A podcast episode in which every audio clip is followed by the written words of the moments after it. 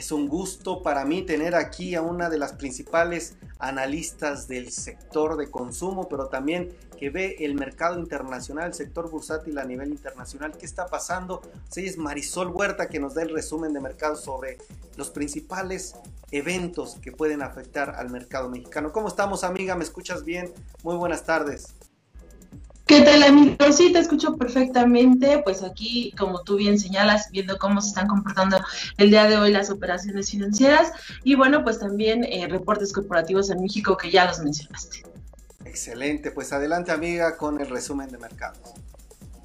Pues mira, comentarte básicamente los mercados el día de hoy están operando de forma mixta, mientras estamos observando un pequeño retroceso en las operaciones del Nasdaq, el Dow Jones eh, se mantiene en niveles máximos.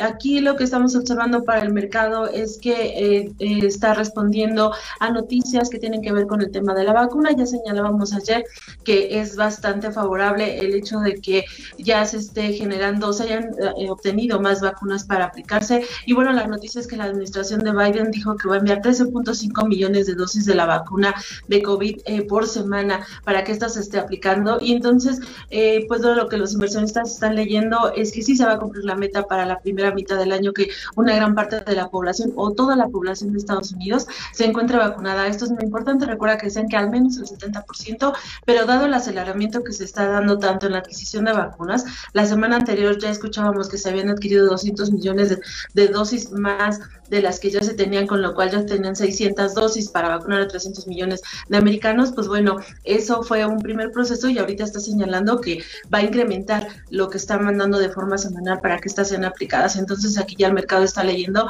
que pues que seguramente vamos a tener todas estas aplicaciones o que ya una gran cantidad de la población en Estados Unidos puede estar inmune para la mitad, además de que ya se invitó a algunos corporativos como CBS este para que puedan a Walmart y que puedan estar este, aplicando el tema de la vacuna, entonces esto estaría ayudando más al, al hecho de, que se logre el objetivo que se tiene planeado en dicha administración. Eso por un lado y por el otro lado, bueno, pues se mantienen las señales de los reportes corporativos, bien señalábamos ayer, estamos en esta fase en la que las principales compañías se han dado a conocer sus cifras y la gran mayoría de ellos lo ha hecho por arriba de, los, de, las expectativas. El dato que sigue causando el día de hoy cierto temor en las inversiones son los precios del petróleo y los precios del gas que se están elevando, como señalamos, las tormentas que se están viendo o el mal clima que se está observando en Texas y que ha hecho que se cierre, eh, que se frene de alguna manera la producción, está generando que los precios se vayan a lanza y bueno, pues nada más es cosa de saber cuánto tiempo puede continuar esta situación del mal clima, que como todos sabemos es un tema meteorológico, no podemos decir se quita mañana, etcétera,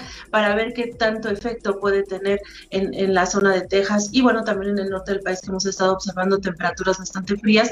Esta situación, en la medida de que eh, perdure, pues bueno, genera ciertas afectaciones para, para los precios de los, de los productos y los que están relacionados con el precio del petróleo. Entonces, solo es tema de seguir monitoreando cómo, cómo se va a seguir comportando los siguientes días y evitar esta, este riesgo que podría ser eh, de alguna manera en el tema de un incremento de los precios del petróleo.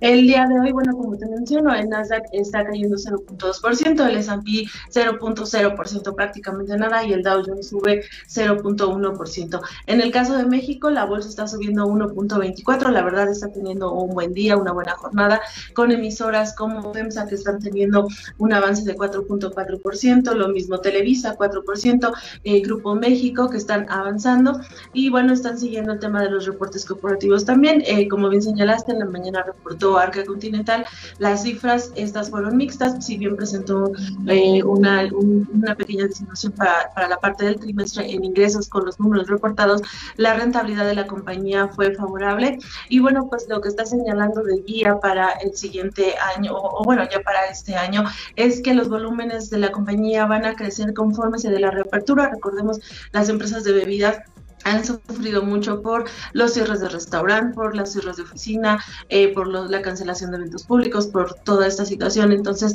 el, directivo señalaba que es un tema que tiene que ver mucho con la recuperación, porque en el segundo trimestre, cuando la gente todo se encerró, sus volúmenes cayeron hasta 30%, al siguiente trimestre 15%, y en diciembre la verdad es que ya lograron una pequeña disminución, por lo cual para este año esperarían que los volúmenes crecieran. Lo que ellos hicieron para lograr una mayor rentabilidad justo fue... Eh, eh, de alguna manera eficiencias en la parte de marketing, en la parte de personal y algunos otros gastos como la parte de transporte, que fue lo que permitió un mejor desempeño. Entonces, pues bueno, lo que, lo que está señalando es que básicamente su guía tendrá que ver con la recuperación de la economía. Eh, y bueno, pues el reporte fue tomado ligeramente positivo por el mercado, está subiendo 0.4% el precio de la acción. Y bueno, pues el tipo de cambio este está ubicado en 20.15, está teniendo un alza de 1.02% y bueno, pues esto también ligado al entorno de los precios del petróleo. Y ese sería el comentario, Miguel. Mi querida Marisol, como siempre es un gusto tener aquí a una experta de tu talla que nos da un panorama general. Muchísimas gracias por toda esta información, querida amiga. Ya tenemos al próximo entrevistado. Nos quedan algunas dudas que tal vez al final de la semana las vamos apuntando y las hacemos. Muchísimas gracias por estar aquí, amiga, y que tengas un buen martes. Me parece muy bien y bueno, pues que tengan un buen día. Hasta luego.